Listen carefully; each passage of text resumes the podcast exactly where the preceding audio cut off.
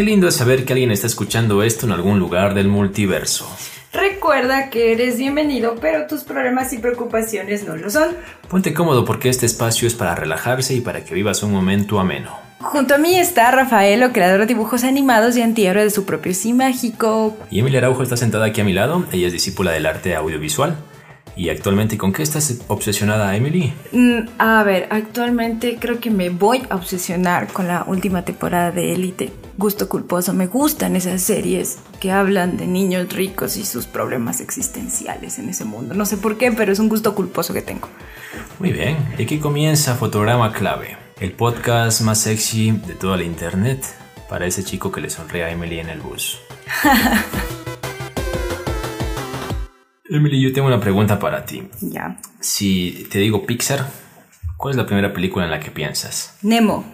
¿Buscando a Nemo? Buscando a Nemo, sí. ¿Te gustó? Me gustó full. De hecho, creo que es una de las películas más queridas y añoradas que yo tengo de, de Pixar o de Disney, más claro, de Nemo. Me la vi de chiquita como unas 15 veces porque una de mis primitas queridas, un saludo primita, le gustaba mucho ver esa película y siempre cuando íbamos a su casa pues la repetía y la repetía y la volvía a repetir. Me la vi como unas 20 veces. Yo lo primero que asocio con Pixar es Toy Story. Pixar es lo primero que produjo una película en 3D, por allá por el 95-94, produjo Toy Story, que fue como una revolución para el tema de la animación. Y Ustedes lo saben y tú lo sabes, en podcasts anteriores yo he criticado que se premie demasiado en la categoría de mejor película de animación a Pixar, porque hasta cierto punto sentí o siento que sus películas carecen de originalidad, es decir, crearon muy buenos éxitos, pero más eh, se han dedicado a crear secuelas, por ejemplo, hasta Toy Story 4, Cars 3, Frozen 2, por ejemplo, entonces como que viven de su historia. Mi sorpresa, secuelas. Exacto. Pero mi sorpresa fue que este fin de semana fue el estreno de Onward o Unidos en Español, la última película de Pixar. Eh, y, bueno, yo te interrumpo una cosa. Y para los que ah, en este momento que están escuchando el podcast no ubican cuál es la peli, es la peli que se está promocionando y salen estos hombrecitos morados o azules. Sí, son como elfos. elfos morados o azules. son seres de, otro, de otra dimensión, como un mundo fantástico donde hay hadas como... Tiro Tinkerbell. Por cierto, en inglés está doblada, o mejor dicho, el doblaje de voz, la actuación de voz la hace Tom Holland y Chris Pratt. Es decir, Peter Parker y Star-Lord. Star-Lord, de los Guardianes de la Galaxia. Exacto. es mi película favorita de Marvel. Sí, es Siento que Guardianes de la Galaxia le da palo a toditos. Sí, para mí también, en realidad. Pero bueno, volviendo al tema de Onward. Mi sorpresa fue que la fuimos a ver. Fue increíble, porque es muy emocional. Está bonita, bastante bonita y de una u otra manera me hizo pensar en que mi fe por Pixar debe renovarse. ¿sí? Entonces, en buena hora por Pixar, ustedes si no han tenido la oportunidad de ir a verla, deben ir. No es una película que le han dado la promoción, ¿sí? como otras películas de Pixar. O sea, por ejemplo, Toy Story, todo el mundo la, la ubica, pero tú hablas de Unidos y porque no le han dado la promoción respectiva, quizá a muchos no les suene. Pero wow, qué, qué, qué película. O sea, para quienes tienen ese lado fraternal, ese cariño con sus padres, con sus hermanos, les va a venir bastante bien. Me recordó, de hecho, a un anime, un manga también, que se llama Full Metal Alchemist, que es bastante popular, ustedes lo deben conocer, porque es como dos hermanos intentando recuperar a su madre. En este caso es algo parecido. Por medio de la magia, intentan recuperar a su padre. Entonces la trama gira en torno a eso, al deseo y la búsqueda por conocer el caso de un hermano a su padre y en el caso del otro de verlo al menos una vez más en su vida. Entonces toda la búsqueda eh, se da por medio de temas mágicos sobre todo y al final, o sea, yo los últimos 20 minutos de la peli, los últimos 25 minutos, saqué las gafas 3D para sacarme las lágrimas porque ya fue incontrolable. Así yo hasta, yo dije como, ¿qué es este extraño líquido que sale de mis ojos? ¿Y por qué era una película? es una película muy bonita. Hay una parte en la peli donde pasan algunas cositas como que una tras otra, ¿sí? Enlistadas, por decirlo así. Yo al menos me logré identificar con dos de esas, dos o tres de esas, por lo que justamente el sentirte identificado hace que sientas mayor emotividad al verla. Para quienes son hermanos, para quienes tienen padres, les va a encantar Onward. No lo sé, eh, me animaría a decir de que va a ser la película de animación, al menos de Pixar, de la que se va a hablar este año. Y si me apuras, diría que podría estar tranquilamente nominada al Oscar en Wow. este año. Es bastante bonita. Familia es familia. Sí, si tienen la oportunidad de verla, La familia es vayan. primero. Les va a gustar, se van a reír, se van a divertir. Si les gusta, pues, como decimos, el tema de criaturas extrañas, de em, mundos fantásticos, temas mágicos, hay personajes tan bien hechos que realmente te alegran, te alegra verlos, te matan de risa. Pues vayan, no se arrepentirán. Para nada. Bueno, hace poco en Netflix eh, hubo una serie, hace unas dos o tres semanas atrás, que ha estado dando mucho de qué hablar entre los espectadores y es eh, de los productores de Stranger Things y de No the Fucking World. Para los que amamos este tipo de series, yo amo de No the Fucking World y también amo de Stranger Things. Entonces, eh, de los productores de estas grandes ¿Series? series sale esta mierda, me supera. Yo no busco esto, yo no quiero esto. Algo así algo es en inglés. Pero bueno, queremos hablar porque ambos hemos visto esta serie. A mí justamente me la describieron como una especie de combinación entre las dos series que nombraste. Ajá.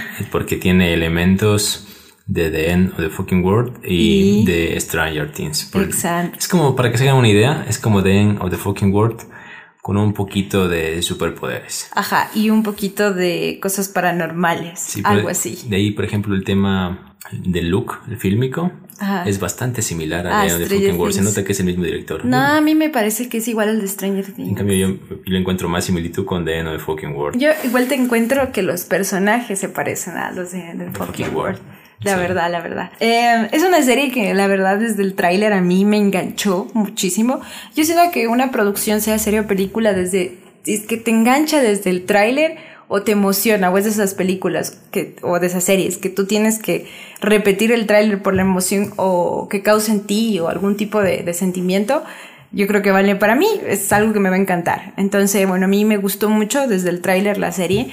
Tenía muchas ganas de verla, la, pospuse por un montón de temas que a veces pasan en la vida cotidiana. Entonces, la vi. em, el primer capítulo me medio gustó. Y el resto de capítulos hasta llegar al final, porque recordemos que es una serie corta, como los capítulos este, duran muy poco para lo que estamos acostumbrados. Sí, eso eso no me gustó mucho. ¿A ti no te gusta? A mí en cambio me encanta. Sí, O sea, porque no. yo justamente dispongo de tiempos como entre Cortos. 20 y 30 minutos como para hacer algo y aprovecho y veo un capítulo. En cambio, cuando hay capítulos de una hora, 40, ya me lo pienso, digo, no, no voy a avanzar a ver porque tengo que salir o tengo que ir a comprar o tengo que hacer esta tarea. Exacto. Entonces a mí, personalmente a mí, Kevin Araujo, me encanta a mí el formato de series A que tienen capítulos menores de, capítulos largos. de, de 30 minutos. A mí me gustan los capítulos largos. Bueno, bueno, bueno, bueno, dejando muy atrás porque eso es gusto de cada quien. Y son siete. Y son No, siete, De hecho, a mí me pasó que cuando yo vi el primer capítulo, se me hizo súper corto. A mí igual, Fue sí, como sí. haber visto un video de YouTube de siete minutos. y- Exactamente. Y yo, yo, sé, yo sé poner los capítulos cuando así yo dije, bueno, me voy a preparar para ver un capítulo largo y ¡pa! se acabó. ¡Pa! Siguiente capítulo. Yo sí que, así no, ni me, Sí. me, me listé y todo. Sí, tranquilamente la vez en una mañana, En una, tarde, mañana. una noche. Yo lo, a ver, yo la vi en una noche, la vi ya toda Sí, la serie. es que es- si sumas los tiempos, es, son siete capítulos, siete por dos, catorce. Son como dos horas y veinte minutos, dos horas y media, lo que dura una Claro. película básicamente. Te va a tomar y ver toda la serie, toda la primera temporada en este caso, que es lo que se estrenó. Lo que se estrenó. Eh, bueno, como les decía, hay, hay partes a mí en los capítulos, no sé qué bien si te pasa a ti, que me, como que medio, me medio aburrían y a la vez como que me emocionaba mucho, como que quitaba mi atención y luego la volvían a captar. Entonces, bueno, eso es lo que no me gustó de la serie, más o menos. Sí, Esperaba más cosas, la verdad, más intriga, más trama, más desarrollo de los personajes. Bueno, el principal estuvo muy, muy bien desarrollado, pero los secundarios como que me faltó un personaje poco de más. Sydney. De Sydney, ajá. A mí me encantó el personaje de Stan, en cambio. A mí igual, lo adoré, me encantó ese personaje, es mi favorito, mi favorito. Sí, protagonizado por... Well, I don't know. Y Sydney es este Sofía Lillis, la protagonista de It, la primera, la primera parte, la de que se estrenó hace poquito, pero. Ambos, de hecho. Un dato curioso. Stan, el personaje de Stan fue el último en, en escogerse. El más cast ya estaba eh, escogido, ya sabían cuál, pero él, él fue el último. ¿Y sabes cómo ganó el papel para, para hacer este personaje? Haciendo el baile, spoiler, haciendo el baile de su, en su cuarto cuando se baña, se cambia y Yeah. va a ver la Sidney en la fiesta donde... Sí, y es como que canta Sí, con la, una- can- la canción de fondo y es como que intenta cantar. Sí, exactamente. Ahí haciendo esa escena fue que conquistó a los productores y dijo, este es nuestro personaje, la verdad.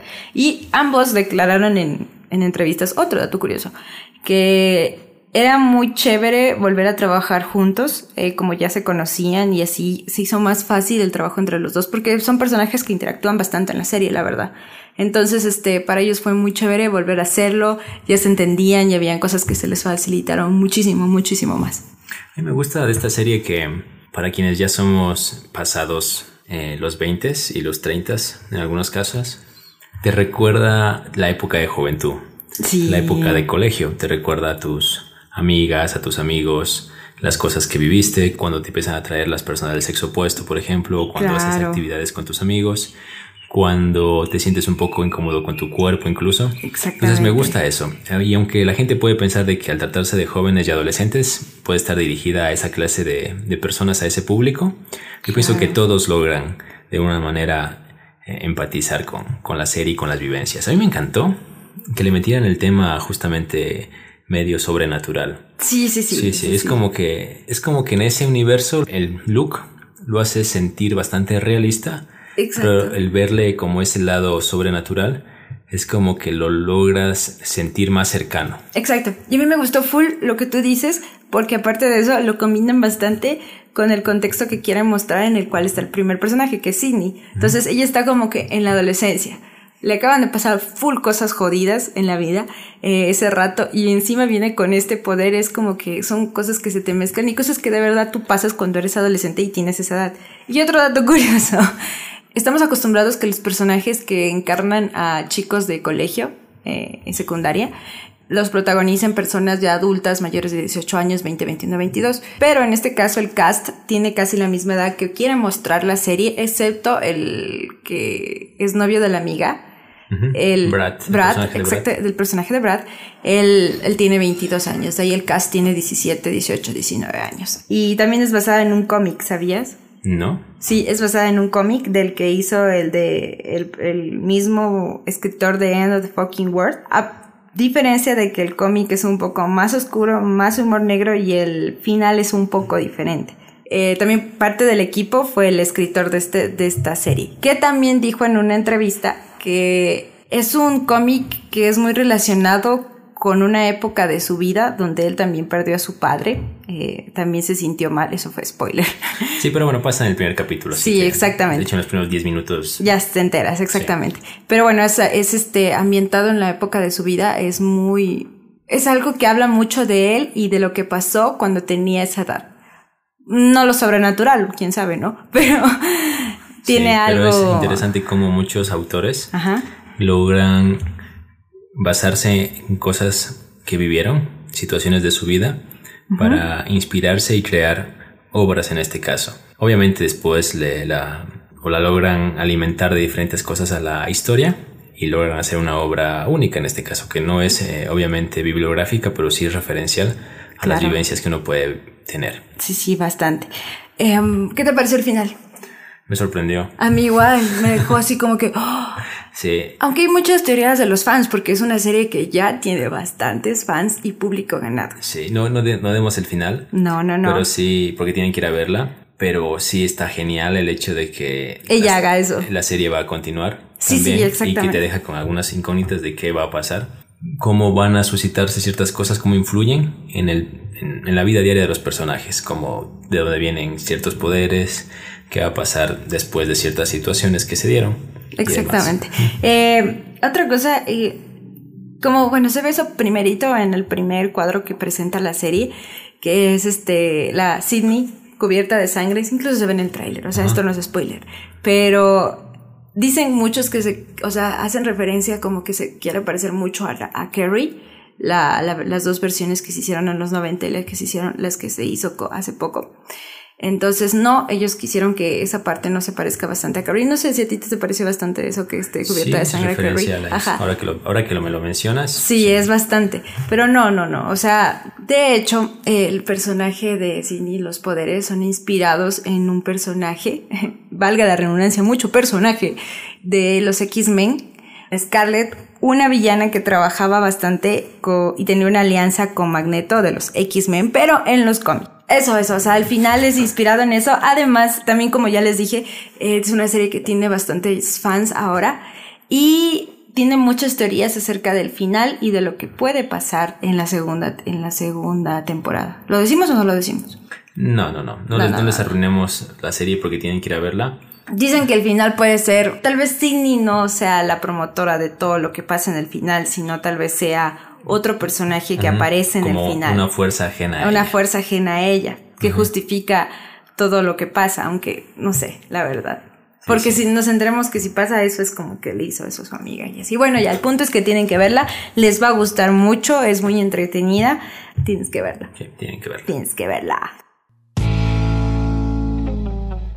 Bueno, hace poco también sabemos que, Netflix ha estrenado bastante, bastantes películas sobre enfermedades mentales, eh, lo que es el caos de lo que está provocando la sociedad hoy en día, lo que ya no se, lo que no se hablaba y ahora se habla. Y es el caso de la película de Violet y Finch. Violet y Finch es una película que, por cierto, está en octavo lugar de las 10 tendencias de Netflix en Ecuador.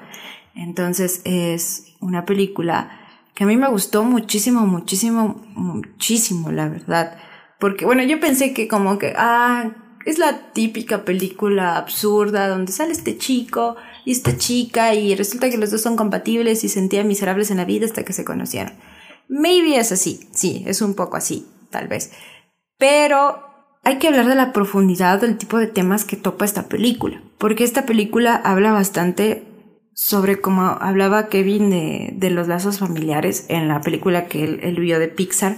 De Onward. Onward, ajá. Habla mucho sobre el proceso o lo que pasa después de que pierdes a un ser muy amado tuyo, a, un ser muy cercano, como es el caso de la película del personaje que es Violet, eh, su hermana.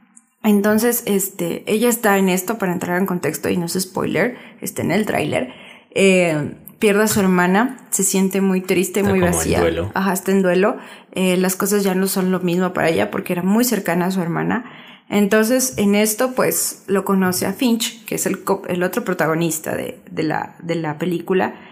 Y bueno, Finch eh, quiere ayudarle a que, a que pase este proceso de luto, a que vaya saliendo ya la sociedad, porque ella como que se estaba encerrando en esto de que, ¿sabes qué? Me pasó esto y nadie quiero que me ayude a fuera todos y déjenme mi soledad y mi tristeza y, punto. Sí, pero aquí paréntesis, o sea, a cierto punto se puede entender porque hay personas que viven de manera diferente el duelo. Hay personas que quizá tienen que llorar y llorar bastante como para desahogarse. Y tener un tiempo solos. Exacto, y hay personas en cambio que viven un duelo de forma muy tranquila y natural. Sí, pero no es que ninguna esté bien o mal. Claro, Son formas simplemente que cada persona tiene para sobrellevar esa situación que es incómoda dígase lo que se diga. Claro, yo en mi caso, yo por ejemplo hubiera tomado, si me hubiera pasado algo o me pasara algo parecido a lo que le pasó a Violet, yo hubiera tomado la actitud de ella, la verdad. Entonces, este, sale Finch, Finch en su vida, se conocen. Eh, Finch es, Finch es el, un compañero del colegio, es el protagonista. Finch sale en su vida, eh, trata de de ayudarle, de que salga adelante y les mandan una tarea donde tienen que conocer los lugares secretos de la ciudad donde ellos viven, lugares que esconde esa ciudad mágicos, como se podría decir. Entonces Finch le propone que hagan pareja, porque eran parejas, y eh, ella se niega, pero Finch a la final la convence. Entonces empiezan a crear un vínculo, un vínculo eh, de amigos, un vínculo de cómplices, un vínculo de de confidentes, empiezan a contar cosas. Hay una parte muy bonita que me gusta porque hay un, muro donde él la lleva. Yo si quisiera toparme con un muro así en mi vida o con algo parecido, donde decía en inglés Before I, Die. Y en ese muro pues la gente iba escribiendo. Él por ejemplo puso mantenerme despierto. Que luego la, la película te va explicando por qué puso eso. Y me gusta el hilo narrativo que lleva, porque hay cosas, elementos que te muestran al inicio, como frases, como características que pasa aquí o, objetos y luego lo van, van uniendo el hilo con el resto de la película hasta que llegas al final. Eh, me gustó porque él puso, a ver, antes de que yo muera, quisiera mantenerme despierto. Y ella puso, antes de que yo muera, quisiera ser más valiente. Entonces después de eso empiezan a, a contarse sus historias, o sea, sus secretos, lo que son ellos en el fondo y el miedo que tienen. Y ahí es cuando empiezan a formar este vínculo. Es una película que te llega mucho porque cuando estamos en esta etapa, donde estamos tristes, estamos un poco como quien dice jodidos, estamos en eh, donde estamos pasando un bajón. Un bajón feísimo eh, del cual sentimos que no podemos superar. Sí, todos en algún momento de nuestras vidas vivimos bajón, bajones o viviremos bajones. Bajones, exacto. De los que parecerá de que la vida ahí prácticamente deja de tener sentido. Exactamente. Entonces, este, y Finch le ayuda. Entonces a veces tenemos esta etapa donde alguien nos da la mano, nos levanta, nos ayuda a volver a nosotros mismos, pero no nos damos cuenta que esta otra persona tal vez también puede tener problemas y necesidades casi similares a la nuestra. Y ahí es lo que habla la película, de que, bueno, Finch le ayudaba a Violet a que salga de esta etapa porque ya estaba ya, o sea, ella no había, no había otra salida y punto. Estaba pasando por una depresión. Exactamente. Entonces este, le ayuda, pero no te das cuenta a lo largo de la película que Finch también eh, muestra comportamientos, no tóxicos, sino comportamientos que no son comunes, ¿me entiendes? Comunes. Particulares. Particulares, exactamente. Peculiares. Peculiares. Entonces, este, Finch resulta ser que también tiene un trastorno de ira por lo que él ha sufrido en su vida. Y, y es porque Finch de chiquito pues era abusado de su papá físicamente. Mm. Entonces, este, él como que tenía una ira acumulada, reprimida. reprimida. Entonces, eh, Finch tiene como esta ira que se ciega y ya, cuando está enojado hace cosas y deshace y, y es como que se pierde. Entonces, él es de estas personas que para evitar este tipo, hacerle daño a las personas, es como que busca alejarse y, hacer cosas donde él sienta que tiene el control. Entonces es como desaparece y así empieza a desaparecer de la vida de la protagonista en el largo del largometraje. Y ahí es cuando te das cuenta de que Finch tuvo estos problemas. O sea, lo que quiero también llegar es que a veces en nuestro círculo social o en nuestro círculo cercano de personas vemos que es como tenemos esta típica frase de decir como que ah, o es un capricho, o es algo que él pasa por la edad, o es algo, ajá, ya le va a pasar, exactamente. Y él como que busca respuestas, o sea, busca ayuda, busca respuestas, busca que alguien le, le diga que no, no está bien, o que alguien le dé una solución, ¿me entiendes? A lo que él siente, porque él no se siente bien haciendo este tipo de cosas. Entonces, por eso él decía que él quería mantenerse despierto. Entonces busca respuestas, busca en su hermana, busca en la propia Violet, que bueno, lo dejó, como se podría decir, pero también es entendible por lo que ella ha pasado y ha vivido y está también a la edad, ¿no? No estaba acorde para darle un buen consejo. Entonces él busca respuestas y no las logra encontrar, ¿me entiendes? Y bueno, aquí es cuando te das cuenta de que a veces tenemos que escuchar y ponerle mucha atención a los comportamientos que tienen los demás. Porque a veces pueden decir es normal o es un capricho, pero a veces no son así. A veces necesitan nuestra ayuda y otra ayuda psicológica, se puede decir. Lo bueno del cine es que a veces tiene una voz o para hablar de temas en las que la sociedad los considera como tabús. Tabús. Los, los temas de la depresión, la ansiedad, son cosas con las que cada vez lidiamos más, pero por conceptos preconcebidos eh, pensamos de que es algo pasajero, que es algo temporal, que es algo que justamente como decíamos ya va a pasar, algo que no hay que darle mucha importancia porque la gente está más preocupada, qué sé yo, de otras cosas como trabajo, trabajo, ocupaciones tener dinero, tener para comer, o cosas triviales como qué celular comprarse o qué, ropa ponerse. Cosas que son realmente... Que no tienen sentido. No tienen sentido y distraen nuestra cosa de cosas realmente importantes como puede ser una enfermedad mental, o una enfermedad eh, eh, que tiene que ver con el comportamiento. Ajá. Yo invito a esta película, quiero invitar bastante a que escuchemos a nuestros, a la gente que está a nuestro alrededor, la gente que amamos y queremos, que son muy importantes para cada uno de nosotros. Sentémonos, hablémonos y si nos damos cuenta de que presenta comportamientos así o que tal vez nos damos cuenta de que no es un poco común lo que hacen o lo que dicen, busquémosles ayuda. Sí, porque ya dejemos de satanizar, porque yo creo que aún en el pleno siglo XXI está satanizado el concepto de ir a un psicólogo. Es como que si vas a un psicólogo o estás loco, o si vas a algo estás mal. Ajá. Exacto. Y es algo absurdo, Y de la hecho, verdad. todos, todos necesitaríamos ir al psicólogo. Alguna vez en nuestra vida sí, la verdad. O porque- mínimo hablar con alguien o buscar la forma de sacar cosas de nuestro interior. Claro. A veces, de hecho, los artistas hacen eso. A veces como no pueden hablarlo por haber razón o no se animan a decirlo, lo plasman en una obra, en una canción, en una película, en un poema. A veces, por ejemplo, alguien puede escribir en su diario incluso, buscar la manera de sacarlo de tu sistema y de, si puedes, tienes la oportunidad de hablar con alguien profesional o alguien que al menos se- te entienda y se preocupe por ti, Hazlo. pues hazlo. Y si no encuentras respuesta en esa persona, eh, no tengas miedo de buscar ayudas externas que pueden eh, darte respuestas y orientarte Y antes está de tomar cualquier Y está decisión. lo otro, si alguien, por ejemplo, es receptor de eso, o sea, si tú me cuentas cosas y yo no sé qué decirte, qué aconsejarte o cómo proceder, lo mínimo que puedo hacer es escucharte. Y lo que nunca debo hacer Es es minimizar la situación. Eso, "Ah, no lo hagas, Exacto, no lo hagamos, que- simplemente escuchemos Claro. y Ni quizá eh, escuchando estaríamos haciendo bastante bien. Ajá, así que te invito a que mires la peli, averigües más sobre enfermedades mentales, las tomes muy en serio, la depresión existe, la ansiedad existe, y si vemos que alguien está a nuestro alrededor que presenta comportamientos así, escuchémoslo, ayudémoslo y entendámoslo. Empatía, empatía, esa es la palabra, empatía. Esta semana, hoy, se está estrenando, bueno, ayer para quienes están escuchando en sábado, se está estrenando Élite. Hoy ya se estrenó, Hoy es viernes 13, hoy es viernes. pero ustedes están escuchando esto en sábado 14 o más adelante. Claro. Pero bueno, El para- punto es que lo escuchen. sí. el hecho es que tú que estás escuchando esto, ya si entras a Netflix encontrarás la tercera temporada de Élite Elite. eh, en esta plataforma, que justamente en un podcast anterior, no sé en cuál, Hablamos yo sé que Emily habló de la segunda temporada. Sí, bastante. Así que puedes volver atrás y, Y escuchar. y escucharlo y ponerte al día o escuchar la, la opinión de Emily. Y si no, también, si estás al día, igual creo que podrías verla sin ningún problema. Pero tú estás emocionada porque... Yo estoy muy emocionada, Por lo la que sé, te gusta mucho esta serie. Sí, eh, como dije, es un gusto culposo, la verdad. Me gustan estas series como tipo Gossip Girl, Pretty Little Liars, Elite. Entonces me gusta las series que hablan de los jóvenes, sus conflictos en ese mundo y en esa sociedad de gente de otra clase social. Se podría decir alta, ¿no? Entonces, bueno, esta tercera temporada, según los los comentarios de los propios protagonistas es que va a sorprender mucho, te va a hacer reír, te va a hacer emocionar, te va a hacer llorar, te va a desesperar. Es, hay cosas que te van a dejar con la boca abierta y te vas a decir, no me lo puedo creer.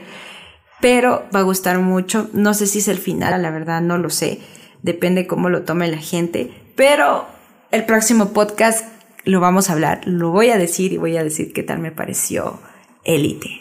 Tú estás emocionada por Elite, yo estoy emocionado porque también se estrena la tercera temporada de Castlevania. Uh, hizo es- Netflix una encuesta. O sea, hizo Netflix una pregunta en sus redes sociales diciendo ¿qué, qué te gusta de Castlevania y por qué la recomiendas? Sí, a mí me ¿A gusta. ti qué te gusta de Castlevania y por qué la recomiendas? Me gustan algunas cosas. Me gusta que es la adaptación de un videojuego. Mm, sí, sí. Para empezar, me gusta que los personajes están muy bien hechos. El personaje de Alucard me encanta. Me gusta también que la animación es bastante buena. Porque tú puedes catalogarla como anime, es decir, animación japonesa. Pero si eres observador y has consumido anime, suficiente anime, notarás de que no es tan así. O sea, ¿Es anime. Pero claro, es desarrollado en Estados Unidos y eso le da un toque particular al look, eh, justamente al look, al estilo de animación que, que nos presenta Castlevania. A mí me encanta y también la siguiente te- semana, el siguiente podcast, hablaré de qué me pareció porque es mi compromiso verla en, esta, en estos días.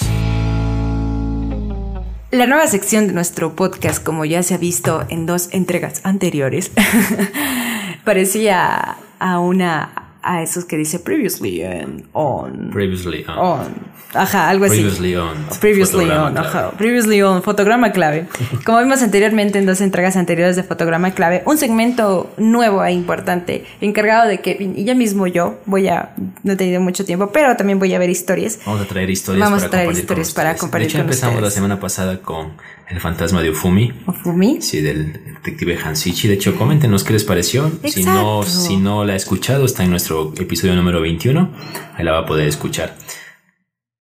Listo, listo, listo. Así que ahora Kevin va a empezar con la, con la historia y el nuevo segmento de nuestro querido llamado Podcast Fotograma Clave.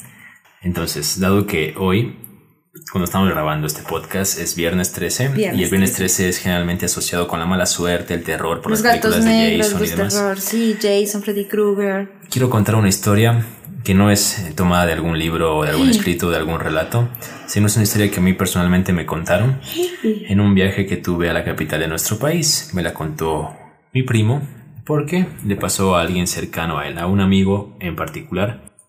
Lo que me contaba mi primo es que él tenía un amigo que conducía un taxi. Sucede que en una noche de una quincena, un 15 de junio, tú sabes que a veces cuando hay quincena, como es día de pago, la gente puede salir bastante.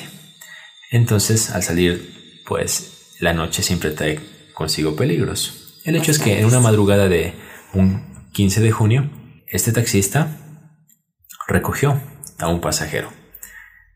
Eh, estaba quejándose ¿El taxista o el pasajero? el pasajero, Ya. porque el taxista pudo evidenciar de que el pasajero había sido apuñalado.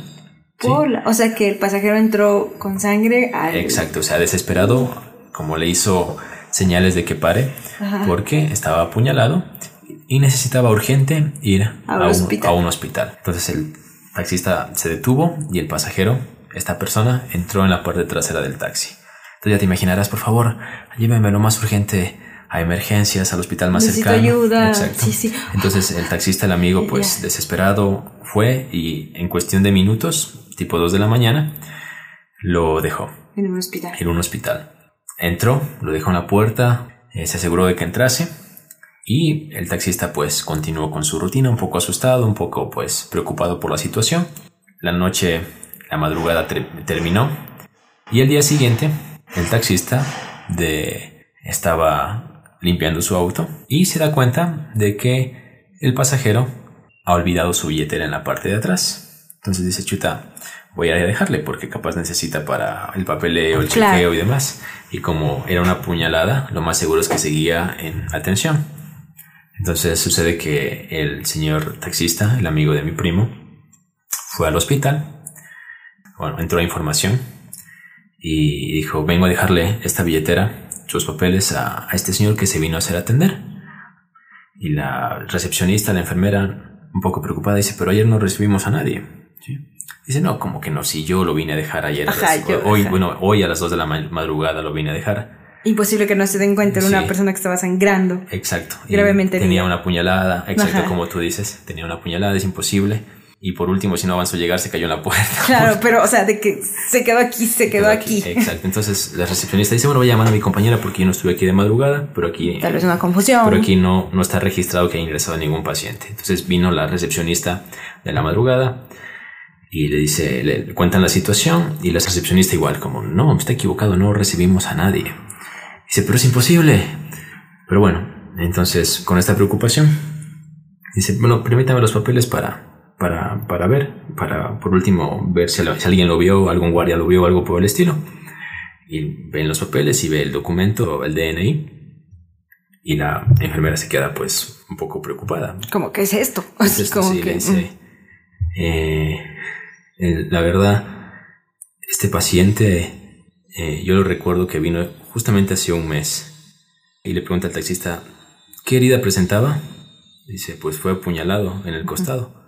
Y la enfermera se queda mucho más fría y dice como, eh, porque justamente el señor que yo le digo vino hace un mes Igualmente. con una puñalada, pero el señor murió. Y lo curioso es que llegó como a las 2 de la madrugada. Y lo más curioso aún es de que no traía sus documentos. Chon, chon, chon. ¿Qué pasó? No se sabe. Pero el amigo de mi primo jura que él esa noche recibió En su taxi. en su taxi a un pasajero pasajero. que fue llevado a emergencias y que curiosamente había muerto un mes, Un mes anterior, anterior. en el mismo hospital. Tengo una, dos preguntas, así súper rápidas. Em, ¿Este señor o el taxista, el amigo de tu, ami- de tu primo, se manchó de sangre? No, No. Mm. Ni cómo decir, no, pero mira, esta es la camisa que ayer me manchó el de sangre o la chompa. Porque justamente se sentó en la parte de atrás. Si se hubiese sentado adelante, capaz si se hubiese manchado o lo hubiera tocado o lo hubiera visto más de cerca. Wow. ¿Qué habrá pasado? No se sabe. Hay historias como estas, muy comunes en nuestro día a día. Ustedes seguramente conocen algunas similares. O la vivieron. O las vivieron. Me sorprendiste mucho. Ya venía como, ya me la veía venir porque me han contado historias similares, sorprendentemente, pero wow, un mes. No descansa en paz porque no pudo tener su billetera, sus papeles. Pudo haber sido el fantasma, capaz necesitaba cerrar el ciclo para que se identifique de quién se trató. El cuerpo. Exacto, pero bueno, ustedes pueden tener su propia teoría, su propia opinión y compártanoslas en nuestro Instagram. ¿Cómo de hecho, Emily? en fotograma.clave vamos a lanzar un sticker de pregunta para ver qué les pareció o qué piensan ustedes que buscaba este espíritu chocarrero. no, mentira, la, alma de este señor que lamentablemente fue herido y, bueno, ahora está en gloria de Dios, podría ser. Bueno, o está Hay que ver en el otro mundo. y también vamos a publicar algunas dinámicas en nuestro Instagram para que usted pueda participar para de una u otra manera ir llevando juntos la dinámica de nuestro podcast semanal. De esta manera creo que estamos llegando al final del podcast. De, nuestro lindo y hermoso y querido podcast. Número 22. Número 22. Sin antes agradecer porque nos escuchan, nos ponen play, nos están siguiendo en redes sociales y poco a poco vamos a interactuar más. Espero que les haya gustado los memes. Yo pensé que ibas a decir sin antes agradecer a nuestros auspiciantes. Auspiciantes. Clic, clic, clic, clic, sonidos de grillos. Rafael, producción. Y bueno amigos, esto ha sido todo, todito por esta ocasión. Amar es compartir, así que si comparten este podcast, si les gustó este podcast y lo comparten con alguien cercano, estarán generando más amor en este mundo. Y ahora, en este problema en que estamos, de verdad, este mundo necesita mucho, muchísimo amor. Siéntanse libres de extrañarnos. Porfas. Chao. Nos vemos.